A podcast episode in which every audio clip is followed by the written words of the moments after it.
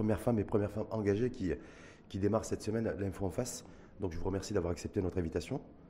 Et euh, je rappelle, euh, Raja Razdadi, que vous êtes professeur de médecine en chirurgie cancérologique, membre de la commission Nouveau Modèle de Développement et également président de l'association Cœur de Femmes, association qui a été créée en 2001. Donc je vais peut-être démarrer avec vous sur, euh, parce qu'il n'y a pas de parti pris quand on est un homme ou quand on est une femme en tout cas, invité dans cette émission de débat sur l'actualité.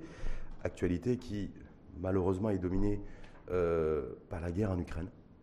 Alors je me dis, quand on est comme vous, une, femme, une citoyenne, une citoyenne engagée. Est-ce qu'on a un avis là-dessus par rapport à ce qui se passe à, à quelques milliers de kilomètres de chez nous? Oui, moi je dirais aucune raison ne, justifie de, faire couler du sang, surtout au XXIe siècle. Euh, c'est un gâchis, c'est un gâchis dont les répercussions vont être énormes, que ce soit sur, sur les, morts, que ce soit sur, ce qui va rester comme blessé et euh, sur euh, tout ce qui est socio-économique. Et on le voit euh, dès aujourd'hui, on voit le, baril de, pétrole, où est-ce qu'il en est. Donc les répercussions vont, être très fortes. Il y a tellement de... Il y a tellement de dangers qui nous guettent qu'on n'a pas besoin de guerre en ce moment. Mais vous savez, un médecin, il se bat pour la vie. Et la guerre, elle fait, elle, elle enlève, elle ôte la vie.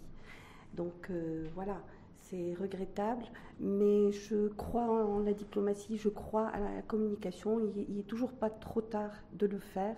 Euh, l'histoire euh, dans cette région du monde, euh, les méandres dans cette région, il faut les connaître. et, la, communication, la diplomatie, j'espère, arrêtera ce. En tout cas, valeur aujourd'hui, a priori, ça fait plus de dix jours que, cette, que ce conflit armé a démarré. Et la solution diplomatique, elle est difficile à trouver limite, certains experts considèrent, en tout cas à travers le monde, que ça va être difficile de trouver une, de trouver une issue, en tout cas diplomatique, pour le moment. On y arrivera obligatoirement. On ne peut pas aller. Il y, a un moment où il faut que ça s'arrête. Il faut que ça s'arrête à un moment. Même s'il y a la, crainte que, que ce soit éventuellement un conflit, un conflit armé qui, qui dure et qui s'enlise je pense qu'il y a des médiateurs, mais il faut des médiateurs encore plus forts pour, euh, pour, pour avoir l'écoute des deux parties et trouver un compromis, une solution euh, qui, qui, arrange les deux parties. En tout cas, la solution qui a été trouvée par l'État, par, par notre pays, le Maroc, c'est de, rapatrier massivement les Marocains qui sont qui, euh, qui résidaient ou qui résident en tout cas en, Ukraine. Les opérations de rapatriement. C'est la protection de, nos, de nos concitoyens là-bas. Et c'est la sagesse qui, a été prise par euh, la décision euh, d'être d'être hors de, décision de, à ce niveau-là. Hmm. En tout cas, c'est essentiellement des étudiants marocains. Étudiantes et étudiants marocains qui, euh, beaucoup, je pense qu'il y en a plus de 18 000, j'ai hmm. entendu ce chiffre, et qui sont rapatriés. Ah, parce qu'après, il va falloir aussi. Il, va falloir les, recycler ici. Les recycler, les réinscrire dans des universités. C'est l'engagement qu'a pris d'ailleurs le ministre de l'Enseignement supérieur. Tout à fait, tout à fait. Ça ne va pas être euh, une mince affaire, mais on, est, on est dans l'obligation de les, de les remettre dans le circuit pour qu'ils ne perdent pas leur année d'études. En, en, tout cas, vivement la fin de ce, de ce conflit armé, parce que c'est extrêmement compliqué pour tout le monde. Personne n'en a besoin. Personne n'en a besoin. Y compris dans une situation où on arrive, en fait, qui, un confirmé qui intervient après euh, deux ans de pandémie Tout à fait. le euh, monde est déjà sur les genoux et on pensait pouvoir enfin euh, avoir la liberté et puis que, que, ensemble on se développe et qu'il y ait une équité dans ce monde. Bon, cette guerre un peu bouscule et j'espère qu'elle s'arrêtera rapidement. Hmm. En tout cas, ça va être le, un 8 mars parce que c'est on est à la veille du 8 mars, journée internationale des droits des femmes donc qui intervient aussi dans un, bah, dans un, contexte, l'an dernier c'était un contexte Covidé, et là c'est un contexte plutôt euh, sous, sous, la, je veux dire, avec marqué par, le, par ce conflit armé en, Ukraine. Pour vous, euh, un 8 mars, et ce 8 mars, qu'est-ce qu'il représente? Le 8 mars, c'est une journée phare, euh, une journée de fête pour beaucoup de femmes, pour toutes les femmes dans le monde. C'est une journée internationale. Euh, mais c'est une journée qui va donner de l'énergie aux femmes, un baume au cœur. Mais c'est aussi une journée des hommages. C'est la journée où on rend hommage euh, aux femmes, surtout celles qui, se battent pour, euh, pour faire progresser les choses, pour, pour euh, améliorer leur quotidien. Je pense surtout à la femme rurale. qui, qui, se bat pour améliorer son, son quotidien, le quotidien de, de, des siens, de ses enfants et euh, bien sûr la femme qui se bat aussi pour faire progresser les, choses euh, dans le pays. En même temps, c'est c'est pas que la journée de fête ni des hommages, mais c'est aussi la journée des bilans où on doit faire son bilan, où on voit, où, chacune. Savoir si on a avancé, si on a stagné ou si on a reculé. Tout à fait. Et, quels sont les efforts à faire encore? Qu'est-ce qu'il faut renforcer? Qu'est-ce qu'il faut évaluer les choses euh, personnellement et, en, globalité pour pouvoir euh, euh, faire avancer les choses? Alors, Gérard Dadi, est-ce que vous avez le sentiment que, que la femme chez nous, elle, a, elle est quoi? Elle a progressé en matière de, de statut, de conditions de vie? Ces dernières, en tout cas ne serait-ce que l'année, l'année écoulée par rapport à, mars, à ce 8 mars 2021 Est-ce qu'elle a stagné Est-ce qu'elle a régressé? Il y, a énormément de choses qui ont évolué. On ne stagne jamais, sinon c'est, ça ne vaut pas le coup la, vie. Mais bon, euh, beaucoup de choses ont, progressé, ont évolué, mais il faut encore beaucoup de choses. Est-ce, que, est-ce que, la femme marocaine, selon vous, elle est plus autonome aujourd'hui? Est-ce qu'elle a l'autonomie Parce que très souvent on dit que le premier critère d'évaluation, c'est l'autonomie l'autonomie euh, économique. Et vous savez, il y a d'abord euh, plusieurs types de femmes, j'allais dire. Euh, et donc tout le monde n'évolue pas dans, dans, le même rythme. Et alors la femme, c'est plusieurs visages, c'est plusieurs angles. Et, c'est pour ça que je dis, il y a encore des choses à faire, il y a encore une bataille à, à, mener pour cette parité, surtout la parité économique, parce qu'aujourd'hui c'est un monde économique, c'est un monde qui, qui est géré par l'économie. Donc euh, quand on voit qu'aujourd'hui 20% des femmes sont euh, à la tête de leur, de leur famille, c'est elles qui, qui chef de foyer. Chef mmh. de foyer. Et quand on voit aussi... On n'a pas le même taux euh, au niveau des chefs d'entreprise, hein, femmes. Hein. Autant on a, on a un quart de la population dans la femme est, le chef de famille, ou la chef de famille plutôt, mais il n'y a pas 20% de, des, femmes dans le pays qui dirigent les entreprises. Ça a même régressé. Oui. Ça a même régressé. À cause du Covid ou... ou... avant un petit peu le Covid. Le Covid, là, il a mis à genoux les choses. Euh, D'ailleurs, une des recommandations, c'est d'aller jusqu'à 45% de, de, chefs d'entreprise, de, femmes. Et donc cette parité en, matière de travail, en matière d'économie. Pourquoi, pourquoi, selon vous, euh, c'est-à-dire on n'y arrive pas. Est-ce que c'est le côté société patriarcale. Il y, a, euh, voilà, il y a des espèces de mindset établis de, qui font qu'aujourd'hui, bah, la vision que l'homme a de la femme ou que la société a de la femme, elle n'a pas énormément bougé. Et en fait, en tout cas, ça, on a du mal à faire bouger les consciences. C'est un ensemble, c'est un ensemble. Une société patriarcale, on n'arrive pas un peu à décoller de, ça et, à voir la femme comme euh, l'égale de l'homme. Euh, vous savez, on est, on est formé de la même manière, on a des, cellules, des cellules nerveuses, autant euh, les coefficients intellectuels sont les mêmes. Mmh mais on n'arrive pas un peu à voir la femme comme euh, dirigeante, comme, euh, comme euh, qui apporte, qui permet de développer, qui permet de décider, qui permet. On n'arrive pas, on a, on a un petit peu du mal quand même. C'est-à-dire que c'est l'homme qui a du mal à admettre ça, en fait, c'est ça que vous êtes en train de dire on peut, on peut, on peut le dire un peu comme ça, c'est un peu brutal, mais parce qu'il y a des hommes qui se battent pour, pour l'égalité des femmes, pour l'épanouissement des femmes. Aujourd'hui, c'est dit partout, les chiffres sont là quand on a cette parité, quand on a cette, euh, cet épanouissement de la femme, qui est le noyau de la, de, de, la famille, il ne faut pas l'oublier, il y a l'éducation derrière, et le noyau de la société, ben, on a un développement du, pays. Justement, vous parlez de, parité, parce que je rappelle que le, ce 8 mars 2022, il a été placé par l'Organisation des Nations Unies, parce qu'il y a chaque, chaque année, il y a une thématique. Et la thématique 2022, c'est l'égalité aujourd'hui pour un avenir durable. Est-ce que, en matière de parité, d'égalité, dans un un secteur que vous connaissez très bien, Raja Razdadi, qui est le secteur de la santé. Est-ce qu'il y a aussi des formes de discrimination à l'égard des femmes? C'est-à-dire, est-ce qu'on a beaucoup plus d'hommes médecins, beaucoup plus de chefs de, de services de, voilà. Est-ce que c'est une fonction, en tout cas, les fonctions de responsabilité décisionnelle, est-ce qu'elles sont beaucoup plus occupées par les hommes que par des femmes? Euh, C'est deux questions à part, décisionnelle et le secteur. Ça me fait sourire parce que justement, c'est le secteur où il y a le plus de femmes. Donc euh, c'est un secteur prometteur. Il y a plus d'infirmières que d'infirmiers? Plus d'infirmières, plus de médecins femmes. Quand vous, allez à la fac, au, départ, il y a quelque chose comme 68% d'étudiantes filles. Donc euh, ça promet. Pour la, pour la fonction, ça promet. Peut-être qu'à à un avenir proche, euh, tout le monde sera soigné par des femmes. Mm. Je, je, je, plaisante, mais c'est disons que c'est c'est un secteur où la femme a, trouve sa place, où la femme euh, euh, apporte, apporte.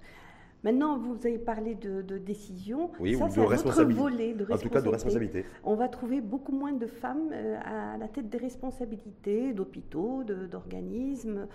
Est-ce que c'est la femme qui vous savez, la femme, elle a deux, deux fonctions quand même. Il y a la fonction de, de personnelle au foyer, l'éducation euh, des enfants, et c'est pas rien. C'est pas rien si on veut euh, avoir une société équilibrée et, avoir euh, des générations futures qui, qui, sont le, enfin, qui sont l'avenir du pays. Donc il y a cette responsabilité. Euh, qui, qui, repose sur les, épaules de la femme. il y a aussi la responsabilité professionnelle.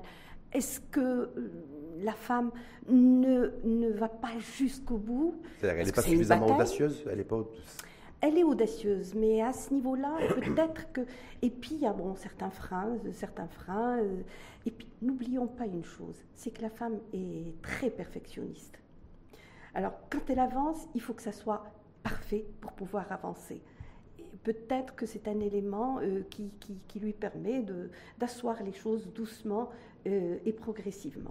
En tout cas, beaucoup plus d'étudiantes en médecine, euh, femmes, des filles essentiellement donc, que les garçons. Mais en même temps, la réalité sur le, sur le terrain au niveau du secteur de la santé, les postes à responsabilité ou les fonctions décisionnelles, elles sont, ils sont beaucoup plus occupés par les hommes. Donc ça me paraît paradoxal et contradictoire d'ailleurs. Mais il faudrait qu'on revoie notre copine aussi. Hmm. Donc, justement, parce que ça nous permet de transitivité, parce que voilà, on est en pleine, enfin, en pleine réforme. Je sais, oui, vous vouliez rajouter Non, juste avant de, passer à, une autre question, moi je voudrais quand même, parce que la femme, c'est la sœur, la mère, la, fille, et donc lui rendre hommage. Moi je voudrais, par votre tribune, si vous permettez, rendre hommage aux femmes malades qui mhm. se battent contre des maladies graves et à qui je, souhaite. Euh, euh, soins et guérison. Voilà, il faut jamais l'oublier. Est-ce que même si c'est la veille du 8 mars, est-ce que vous souhaitez aussi rendre hommage aux hommes aussi? Oh, tout à fait. Je sais pas. Tout à fait, c'est la moitié de la, de, de, de, la, de la société et, et surtout aux hommes qui, euh, qui ont cette vision d'équilibre sociétal et de parité euh, homme-femme. Hmm. Avant, avant, de passer effectivement sur la réforme du secteur de la santé, parce que je rappelle que vous êtes, vous êtes membre de la commission Nouveau Modèle de Développement, donc vous avez planché aussi euh, aux côtés du Dr Himi sur tout, tout, le secteur de la santé. Donc, comment il peut-il être réformé? Qu'est-ce qui peut être mis en place comme outil instrument pour, pour avoir un modèle euh, de santé, un modèle sanitaire qui soit équilibré là aussi, juste et bien réparti Parce qu'il y a ces, véritables enjeux. Euh, juste par, rapport au, 8 mars, il y en a qui appellent à des nouvelles générations de réformes. La réforme de la Moudamona, par exemple, de la famille, pour repositionner un petit peu la, la femme aussi. Est-ce que vous considérez-vous que l'outil, l'instrument juridique, politique au sens noble du terme est le seul outil, le seul instrument qui pourrait permettre d'impulser un nouvel appel d'air, en tout cas euh, concernant la femme et, son statut?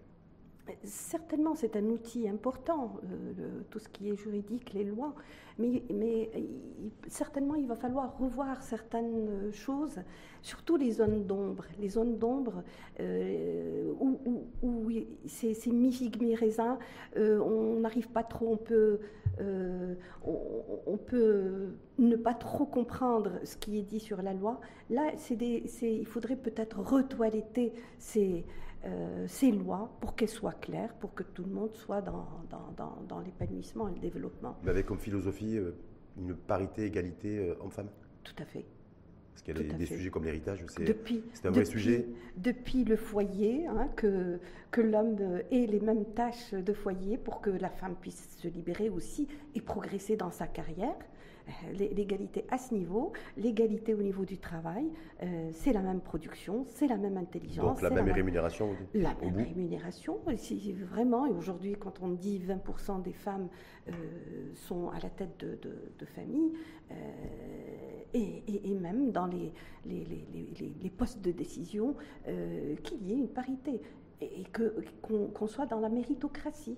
Hmm. Qu'on fasse pas attention homme-femme, mais dans la méritocratie. Et donc vous, ça passe, ça passe par la loi, mais pas que par la loi. Pas que par la loi. Il faut qu'il y ait une prise de conscience individuelle. Une tolérance, une prise de, euh, euh, une prise de conscience et du travail. Hmm. La base, c'est le, le, travail. et l'engagement. Justement, le travail et l'engagement, c'est euh, vous, je, le rappelais, membre du, de, de, la commission spéciale Nouveau Modèle de Développement. Donc une série de recommandations sur dans différents secteurs de, de, euh, économiques et autres, y compris celui de la santé. Justement, ces, ces, recommandations sont tombées euh, en pleine, euh, en pleine situation pandémique, puisque en plein Covid. Secteur de la santé, déjà, est-ce que pour vous, parce que je rappelle que vous êtes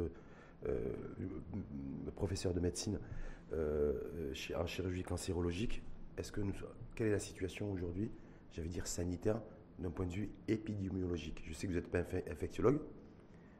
On nous dit qu'on n'est plus en situation pandémique, mais on l'est toujours un petit peu. Mm. On n'est plus en situation épidémique, mais on l'est toujours aussi, encore un peu. Voilà. Donc, euh, parce que dans l'esprit des, de nos concitoyens, on ne voit mm. pas très clair. On peut revenir au stade de foot. On les a vus qui sont bondés. En même temps, il y a certains établissements qui demandent des passes vaccinaux.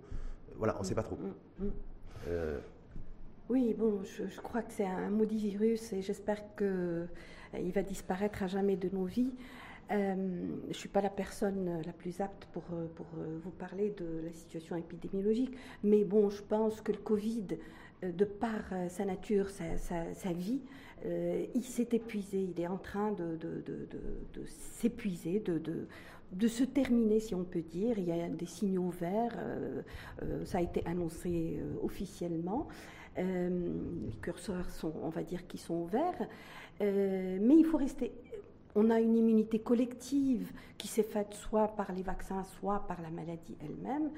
Mais, mais je pense qu'il faut rester vigilant. D'abord, euh, le virus, de sa nature, il est traître. Donc il peut muter, il peut se calmer un moment, puis muter et ressurgir d'une autre manière. Ça, euh, c'est connu pour le virus. Ça veut dire que concrètement, vous n'êtes pas, vous en tant que professionnel de santé, pas favorable à une levée de toutes les restrictions sanitaires vous dites, on ne sait jamais, ça peut revenir. Je pense qu'il faut rester vigilant. Il faut rester vigilant. Euh, S'il y a un foyer, il, va falloir tout de suite. Euh, il faut rester vigilant. Il faut garder quand même ces barrières de, de distance, les, barrières de les barrières de protection. Est-ce qu'il faut continuer à porter le masque parce que partout dans le monde, il y a de plus en plus de pays qui disent voilà, dans, interdiction. Dans, la rue, vous faites votre footing, vous faites votre footing, euh, ou, vous allez dans, faire une course dans la rue, je pense qu'il n'y a vraiment plus besoin. Par contre, dans une salle euh, close où, il y a plusieurs euh, personnes en réunion, je pense que par acquis de conscience, ce qu'on ne sait pas trop ce qui se passe avec ce virus. Donc autant avoir des, une protection.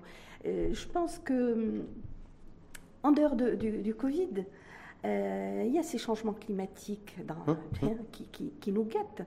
Et, et, c'est pas, c'est pas impossible, c'est pas impossible que d'autres virus réapparaissent. Au, fait, c'est ces fontes de glaciers qui vont faire émerger des virus et, donner des maladies insoupçonnables. On ne sait pas ce qui va arriver. Donc, il faut rester vigilant. Peut-être que c'est un mode de vie qui est en train de s'installer.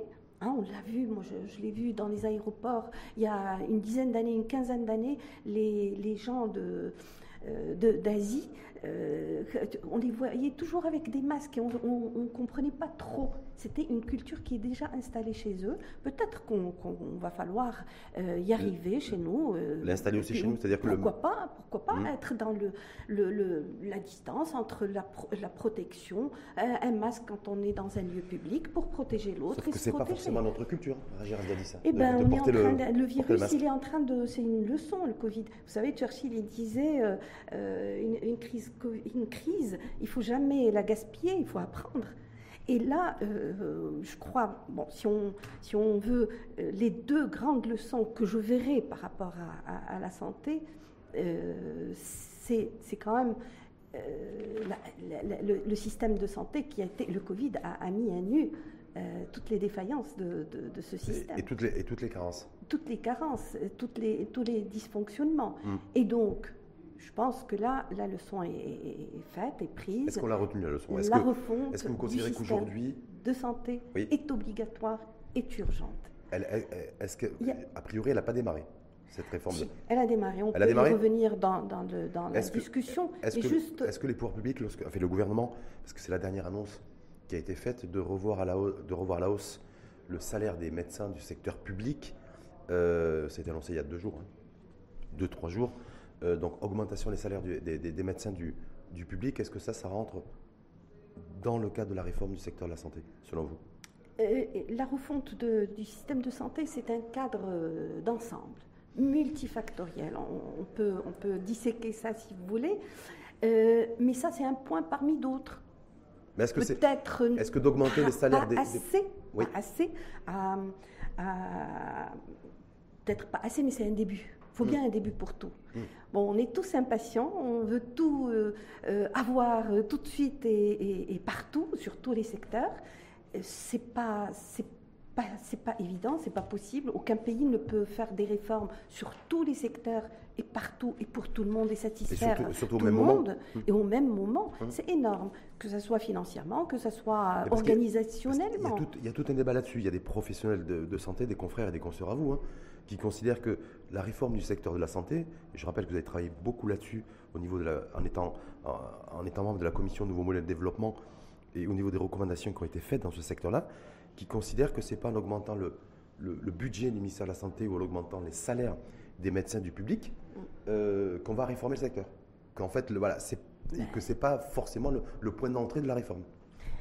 Après, c'est bon, après c'est un débat. C'est un ensemble. C'est n'est mm. pas le seul élément. Si on fait focus que sur cet élément et qu'on pense qu'après les hôpitaux vont être accueillants, vont, vont être euh, performants, vont être euh, vont pouvoir donner l'accès à tout le monde et dans l'équité, dans la qualité. Non, c'est pas ça. même la motivation, la, performance des professionnels de santé passe par la rémunération, mais passe aussi par leur statut qu'on est obligé de revoir.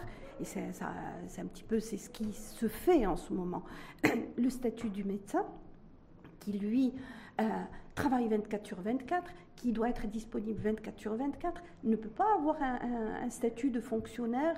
Euh, donc il va falloir revoir les choses. Revoir aussi le statut de la fonction publique pour les médecins Tout à fait, tout à fait. Si vous voulez que ce, médecin doit, euh, soit performant et donne euh, ce qu'il a de mieux. Donc si vous dites effectivement, il ne faut pas faire un focus aussi que sur l'augmentation des, donc qui a été attribuée à partir, de, je le rappelle, du 1er janvier 2023, à part, euh, entre 3500 et, et 4000 dirhams par mois pour les médecins du, du secteur public. C'est pas mal, mais c'est pas suffisant. Pas mal, mais c'est pas suffisant. en tout cas, c'est une augmentation, en tout cas relativement sensible, mais hmm. importante, entre 3500 et 4 dirhams. Donc à partir du 1er janvier 2023, euh, même si effectivement c'est pas le point vocal de la réforme du, secteur, vous dites qu'il faut avoir une vision d'ensemble. Mais si on reste sur cette l'addition qui a été euh, qui a été prise d'augmenter les salaires des, des médecins, est-ce que vous considérez que la motivation c'est de freiner aussi la fuite des compétences ah ben ça c'est. Est-ce que parce qu'on n'a pas d'informations. Est-ce que voilà, j'augmente les, les, médecins parce qu'il y a nécessité de valoriser leur métier, de voilà, mmh. et de faire en sorte qu'ils soient un écosystème de, de, soins. Mais en même temps, est-ce que c'est selon vous, est-ce que c'est fait aussi pour freiner le l'exportation de ces compétences en matière de santé à l'étranger? euh, Moi, je suis positif. Et euh, je, vois que les choses avancent.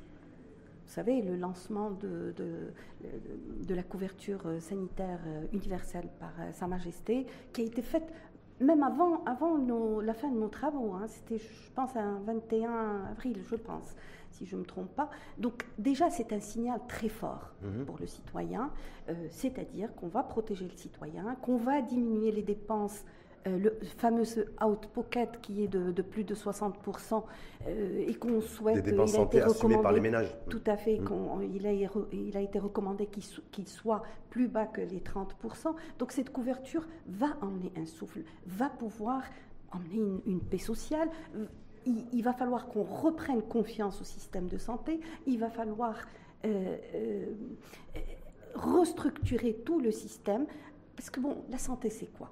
La santé, c'est quoi? La santé, c'est trois grosses composantes, si, je peux euh, me permettre la métaphore. C'est un contenant, un contenu et des, des, malades et maladies. Contenant, c'est les hôpitaux, tout, tout, ce qui est technologique, tout, tout ce qui est infrastructure et tout mhm. ça.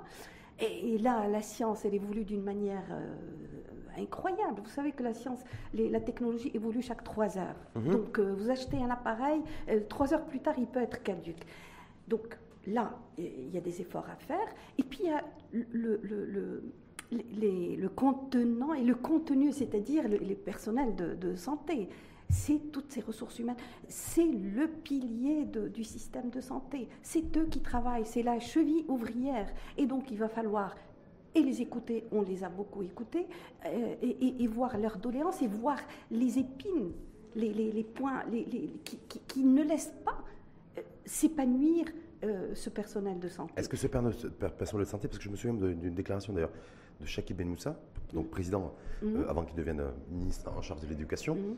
sur l'augmentation, parce que ça avait été un, engagement de campagne d'un parti politique, en l'occurrence le RNI, donc sur l'augmentation des salaires des médecins, il n'était pas contre, sauf qu'il a, il avait, il avait, il, il, avait fait cette déclaration, vous l'avez fait d'ailleurs, vous l'avez évoqué ce mot, de performance. C'est-à-dire que conditionner une valorisation salariale du médecin, du personnel de, soins, mais conditionné par plus de productivité et une meilleure rentabilité. Donc il y a tout un débat philosophique là-dessus, au sein même de la profession, en disant le personnel de santé ne doit pas être soumis à une espèce de voilà de je fais tant d'actes chirurgicaux et bien j'ai tant de, primes à la fin du mois ou à la fin de l'année. Euh, voilà, parce qu'on va, euh, nous on n'est pas là, on ne vend pas des, tomates et des, et les concombres. Donc voilà, c'est-à-dire. Euh, est-ce, que pour vous, il y a débat là-dessus Vous savez, il y, a, les grands axes, il y a toujours les, les, petites euh, euh, collatérales qu'on peut discuter. Mais vous savez, un médecin, il est, c'est, quand même, il a une responsabilité de, de, la vie. Donc, quand, quand, vous lui confiez cette responsabilité, il, il, va la faire. Maintenant, il faut un certain épanouissement, une certaine sécurité, un certain bien-être pour pouvoir accomplir ses tâches dans de bonnes conditions et dans la sécurité. Voilà. Maintenant, si, si on discute, euh, euh, je vais en faire trop pour cette...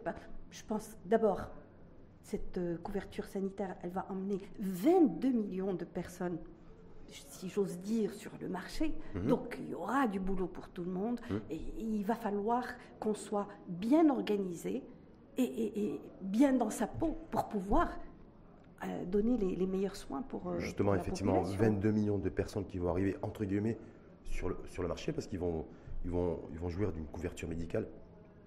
Euh, mais en même temps, euh, vous dites effectivement, il y, en aura, il y aura des besoins qui vont émerger et qui vont être de plus en plus croissants. Mais en même temps, et en même temps, on a un déficit croissant et structurel de professionnels de santé, aussi bien les infirmiers que des, euh, que des médecins, et je ne parle, et je parle même pas des spécialités, comme la vôtre d'ailleurs. il y a une grosse pénurie. Donc je me dis comment on va arriver effectivement d'un côté à généraliser 22 millions de, de, personnes à une, à une couverture, couverture sociale et couverture médicale, et en même temps, on est face à une pénurie de, structurelle de médecins. Il y a énormément de points que vous déclenchez, que vous emmenez sur la table.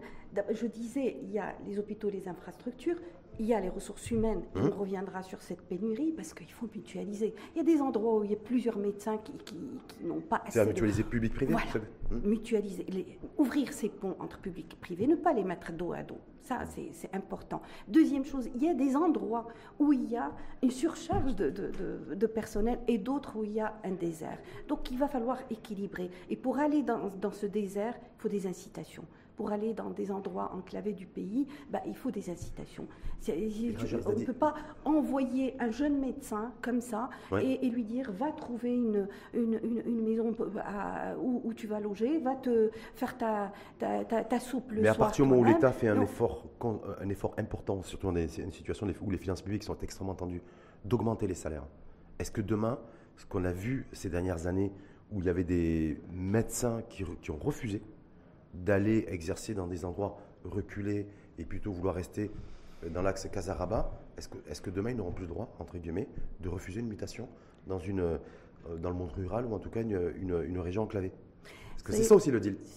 Le, médecin, quand il euh, jure euh, son serment d'Hippocrate, d'abord il est, il est responsable et il, il a le droit et l'obligation de, de, de, soigner partout partout et, c'est un devoir. C'est un devoir. Donc c'est juste, juste un problème de régulation mhm. et un problème de communication des fois, de communication et euh, de, de, performance qu'on peut avoir euh, spontanément, automatiquement, dès que euh, la personne se sente en bien-être. Mhm je crois que les résultats arrivent tout seuls, sans qu'on ait une baguette en train de dire oui, il faut que tu aies, euh, sans, calculer les chiffres et tout ça. Je crois que les gens donnent. Le médecin a une responsabilité qu'il assume. Il a une, sagesse en lui, une responsabilité de son métier. Donc, euh, je continue mon idée de les ressources humaines. Et puis, un, élément important sur lequel, euh, d'abord, je me bats. Deuxièmement, j'y crois foncièrement, c'est la prévention. Alors, on a dit les, infrastructures, les hôpitaux, les mm. ressources humaines, mais en amont, puisqu'on est en pénurie, puisqu'on est en difficulté, puisqu'on veut cette refonte, il va falloir travailler en amont ce système de santé. Et, quand vous avez une, digue de, problèmes qui arrivent, il faudrait un petit peu les stopper en, en amont.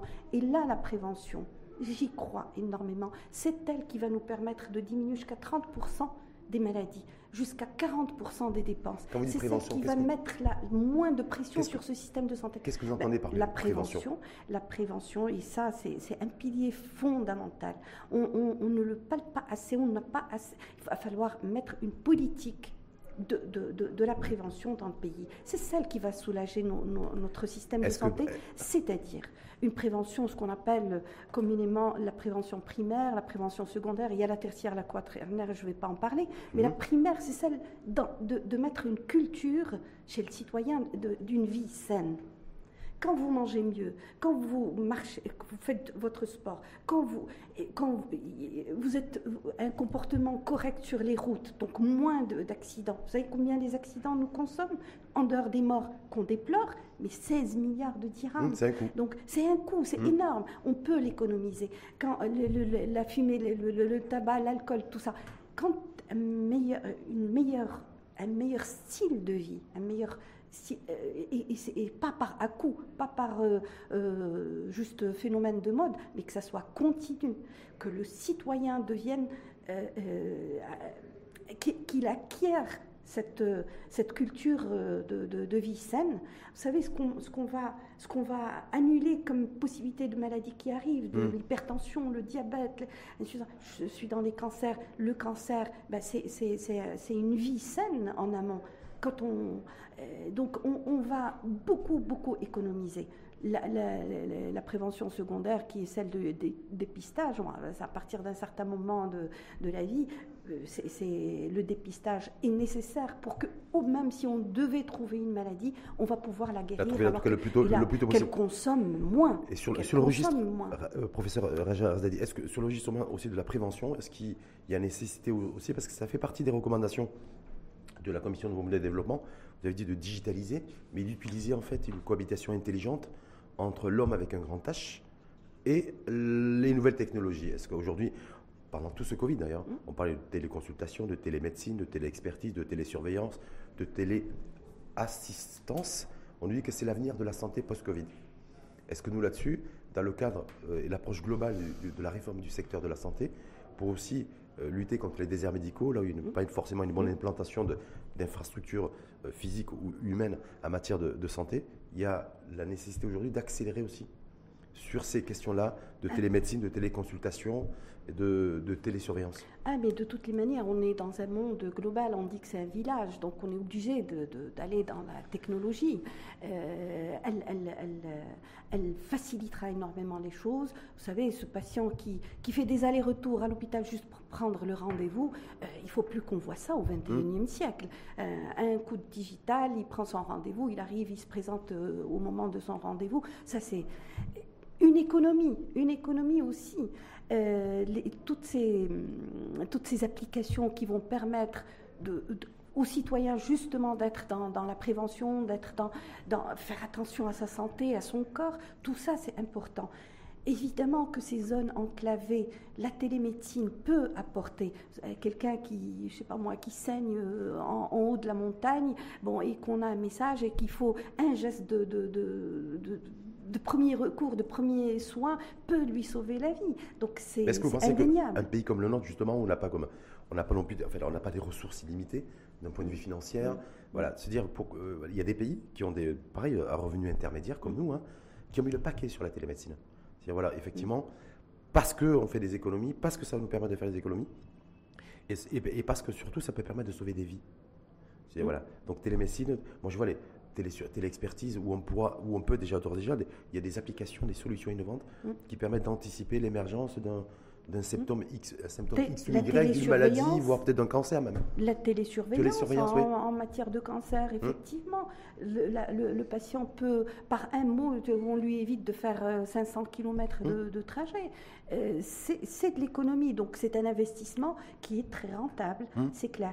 Bon, maintenant, il faut qu'il soit cadré, il y a des lois avec lesquelles. Euh, on ne peut pas... Vous savez, il y, a, un problème aussi de responsabilité, de part et d'autre. Qui, qui c'est qui est responsable? Si, si, si on dit faites telle injection et qu'il y a un problème, ou tel geste et qu'il y a un problème... Donc il y a la responsabilité médicale qui est engagée et Oui, sur le plan responsabilité, il faut, il faut voir aussi ce côté, sur le plan éthique, euh, qui est responsable.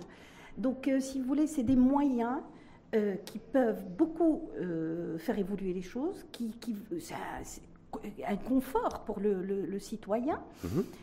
Mais il, faut toujours des garde-fous. Vous savez, dans la vie, partout, sur tous les secteurs, sur tout ce que vous entreprenez, il faut des garde-fous. Ça risque d'être difficile, professeur Raja dit parce que je me suis beaucoup intéressé au, sujet, y compris en préparant, en préparant votre venue. Je me dis qu'en fait, tout ce qui est télé télémédecine, téléexpertise, téléconsultation, ça peut se faire hors des frontières, euh, hors de nos frontières. En fait, ça, on, peut, on peut être euh, sollicité, un cancérologue comme vous, qui est en, qui est en Australie, qui est aux États-Unis, qui est mmh. en France, à l'Italie ou dans n'importe quel pays du monde, et que du coup, euh, est-ce qu'il n'y a pas nécessité d'aller vite sur ce sujet-là? Parce qu'il y a aussi, on, est dans un monde globalisé ou voilà, il, va être, ça va être ultra concurrentiel, ultra concurrentiel, parce que tout partira d'un mmh, smartphone. Mmh, mmh. Il ne faut pas qu'on reste à la traîne et euh, on, ne va pas rester. Euh, vous savez, aujourd'hui, c'est le monde de la nanotechnologie, du robotisme, de, du ciseau génétique. Aujourd'hui, dans le fœtus, on va couper le, le, gène qui ne va pas et pour, pour que. Euh, donc, des, organes imprimés tout ça fait que la greffe, la greffe qui, va falloir, la greffe, aujourd'hui on est aux multiples, euh, la greffe multiviscérale, donc tout ça il va falloir qu'on y aille rapidement, euh, qu'on ait des, qu'on forme des experts, qu'on ait la technologie qu'il faut, qu'on puisse le faire, sinon on va être happé par, euh, par la euh, par la mondialisation. On va, on va rester à la traîne. Parce qu'on oublie que la mondialisation, une mondialisation économique, mais que la santé est un secteur économique. Et que j'ai l'impression parfois, professeur Rajar dit que nos, hmm. nos, décideurs, en tout cas nos pouvoirs publics, n'ont pas forcément voilà, se disent pas, ils ne voient pas le secteur de la santé comme un secteur économique à part entière et non pas à part. Ça, a toujours été un petit peu le parent pauvre, euh, le secteur euh, de la santé. D'ailleurs, le budget le, montre. Euh, on est à 5, 6% du, budget général de Un peu moins mmh. que 6%, alors que l'OMS préconise pour qu'un pays puisse se développer. 15%. Il y a même un Abuja où ça a été euh, même signé, il n'y a que 5 pays en Afrique qui, ont pu euh, suivre cette recommandation d'aller jusqu'à 17% pour que le pays décolle vers le développement. Donc là, le, problème est le Covid. le Covid a remué beaucoup de choses. Je, pense qu'il y a une prise de conscience que le, la, santé, c'est le pilier du développement. Santé et l'éducation. Hein. on parle de la santé parce que c'est mon domaine, mais si vous voulez, déjà, ça, démarre par un, un budget plus consistant. Hum pour pouvoir, on a dit les trois grands paquets, l'hôpital, les infrastructures, pour aller dans cette euh, voie de développement, de technologie. Et, puis, il y a aussi sur le plan économique. Donc, euh, aujourd'hui, le pouvoir d'achat est un petit peu, un peu bas. Euh, ah, mais mise à mal, le Mise à mal. Et, puis, le, out-pocket là, de, 60%. Là, la couverture sanitaire va permettre quand même de, souffler. Et va permettre aux citoyens d'être un peu plus à l'aise. Mais il y a énormément de, contraintes à cette couverture sanitaire. D'abord, on, voit que euh, les délais sont très très courts. Hmm. C'est fin 2022, il faut hmm. qu'elle soit là. Et il reste quelques mois. donc euh, il y a un problème de temps. Il y a multiples acteurs qui, qui, qui, mettent en place la mise en, en, œuvre de, cette couverture. Elle est multi... Euh, euh, pas factoriel, multiples acteurs. Oui, avec il y a le ministère de la Santé, euh, déjà le ministère de la Santé, des Finances euh, et, et, de l'Intérieur. Les organismes, la CNOPS, j'en passe, la CNSS, tout ça.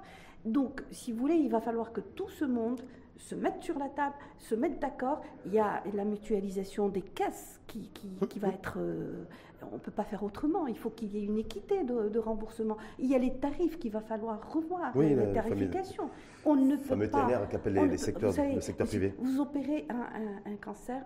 Euh, il n'y a pas que les cancers, mais on peut euh, techniquement utiliser tel appareil ou tel autre, les résultats ne sont pas du tout les mêmes. Et, mais c'est un coût. C'est un hum, coût. Hum. Donc si on veut une qualité, si on veut un, meilleur euh, confort du, citoyen, c'est un coût. Donc les tarifications sont à revoir. La nomenclature qui n'a pas été visitée depuis plus d'une vingtaine d'années. Eh, il y a des techniques que l'on fait qui ne sont pas du tout sur ce cahier de, nomenclature. Donc tout ça est à revoir et, le temps est très court. Moi, ce qui, il y a aussi il y a, ça. Est-ce qu'il y a nécessité, selon vous aussi, pour la mise en place, en tout cas sur de bonnes bases, de ce chantier de couverture généralisée de la couverture, la couverture médicale, d'associer le secteur privé.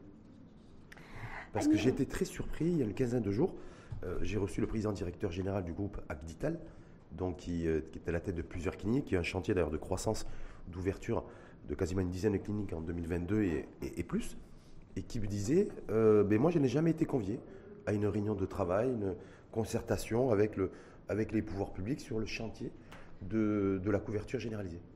Donc j'étais très surpris qui, va demander quand même 14 milliards de dirhams euh, à l'État. Je pense que tous les acteurs doivent être euh, conviés à, la mise en œuvre.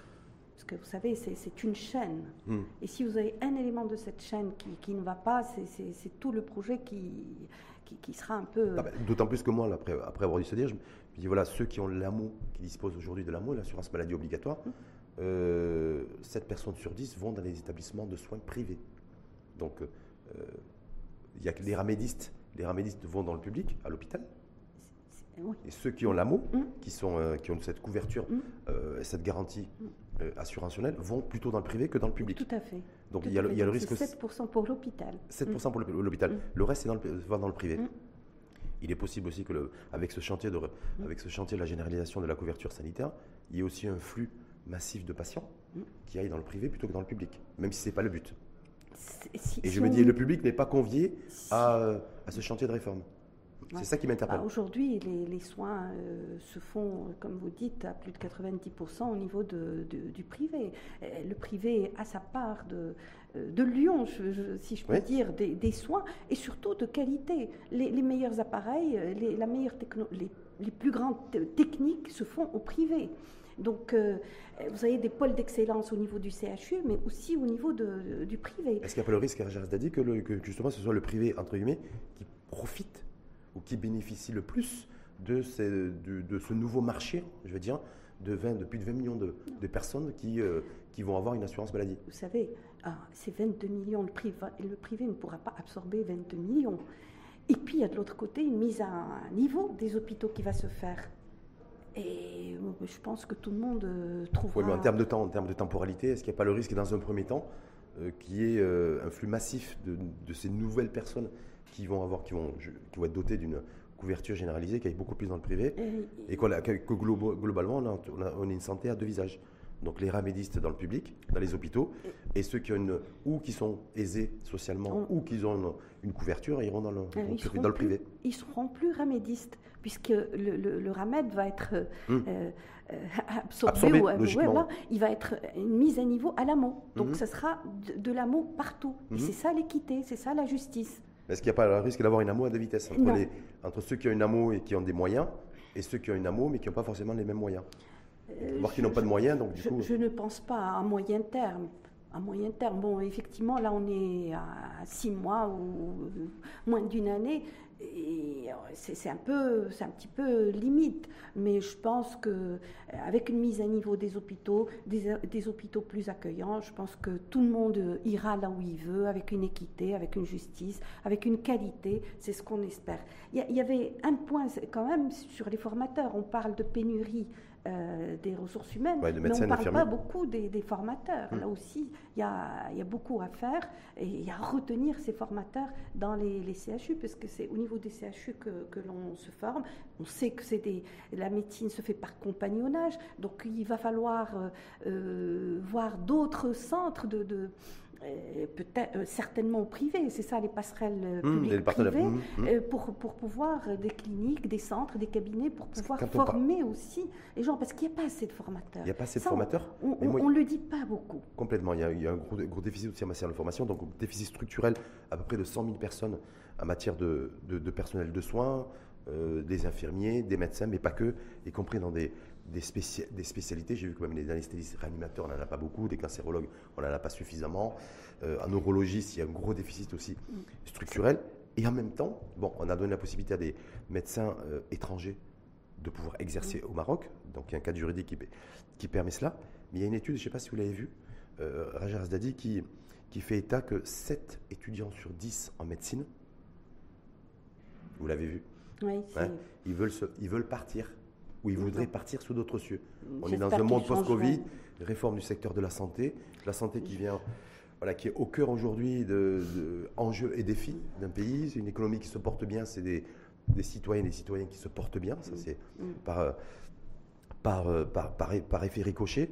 Voilà. Est-ce que cette étude, vous dites quoi? Vous dites euh, attention, ce n'est qu'une étude et il faut prendre un peu de recul ou elle doit aussi nous interpeller dans une séquence post-Covid où des étudiants en médecine Évidemment que ça doit interpeller, hum. évidemment c'est une sonnette d'alarme, mais j'ose espérer qu'un euh, climat de confiance sera euh, rétabli et, que cet étudiant, euh, par patriotisme d'abord, et, par intérêt de, de, rester dans son pays et soigner les siens, verrait, verrait les choses évoluer et euh, prendrait le train de, de, l'évolution. Je pense que c'est une étude qui, on a vu cet exode de plus de 600 médecins par an, mhm. effectivement, est là, mais j'ose espérer que les choses euh, évolueront vers, euh, vers quelque chose de, de, meilleur. Il y a, parce que de toutes les manières, on parlait de, la pénurie des formateurs, il va falloir changer tout, enfin, changer et mettre d'autres ingrédients, apporter d'autres outils dans la formation. Euh, la formation avec les nouvelles technologies pour les nouvelles maladies. On parle du nouvel hôpital, des nouvelles maladies, du nouveau médecin. Donc euh, euh, ça aussi c'est important. C'est source d'épanouissement. Moi je, suis convaincue qu'avec l'épanouissement on est performant et on donne. Il y a il y a aussi le, il y a tellement de choses à dire avec mmh. vous. Euh, il y a aussi la formation continue. Mmh. Il y a aussi la formation continue. Vous savez, euh, on est plus de 27 000 euh, médecins. Les, des études ont montré qu'il y a un très faible de pourcentage de, de, de, professionnels de santé ou de médecins qui, qui continuent à se former parce que bon, la technologie ne cesse pas d'évoluer et il faut être toujours à la page.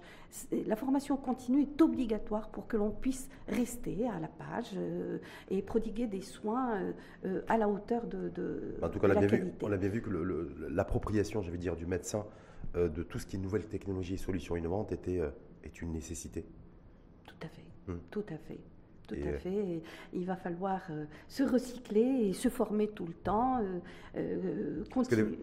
pourquoi je vous dis ça, professeur Raja? Parce que je vois, de manière légitime, il n'y a pas de jugement de valeur de ma part là-dessus. Effectivement, des, des, des, médecins contractuels qui voudraient être, qui ne veulent plus être contractuels, des médecins qui ne veulent plus, qui, qui, refusent en fait le fait d'être d'aller exercer dans des zones reculées, des zones rurales euh, et autres, alors que le véritable défi, défi en jeu, c'est là.